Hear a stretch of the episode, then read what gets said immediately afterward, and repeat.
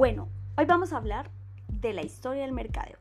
Cómo ese mercadeo desde que nos levantamos hasta que nos acostamos, el mercadeo está inmerso en cada una de nuestras actividades diarias. Resulta que desde la época primitiva el mercadeo ha existido, no como ciencia, sino como ese acto de creatividad y supervivencia de la humanidad que ha ayudado al desarrollo u evolución desde la época del trueque hasta la llegada de la mercadotecnia moderna, incluyendo el marketing digital. A lo largo de la historia se pueden identificar varias etapas y en cada una de ellas ha habido cambios y contribuciones que la oferta y la demanda están a la orden del día. Vamos a empezar. La primera etapa inicia cuando no existía una organización o la sociedad no estaba estratificada, por lo que cada grupo debía ser autosuficiente para proveer sus propios productos básicos, solamente por el simple hecho de supervivencia.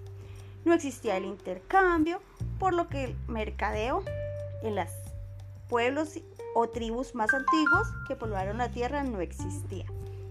Conforme ha evolucionado el ser humano, se ha organizado y desarrollado, pues hacia mismo ha evolucionado la sociedad, de lo que obliga al incremento y expansión del territorio. En la actualidad, el mercadeo es la base de la actividad económica de mucha importancia para el progreso de la humanidad.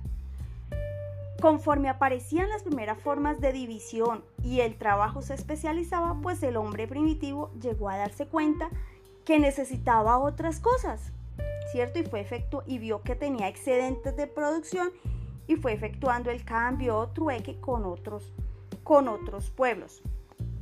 Entonces lo que generó la costumbre de intercambiar productos en diferentes grupos. Hoy podemos ver que en este momento era de forma rudimentaria porque había que localizar el oferente y el demandante, lo que hizo que las personas eh, y lo que hizo que apareciera el primer vendedor, se abriera la primera tienda y con ello pues toda la forma de publicitar, el voz a voz y fueron inclusive mejoraron las técnicas de venta de los babilonios, los egipcios, los griegos y los romanos que fueron como los primeros vendedores.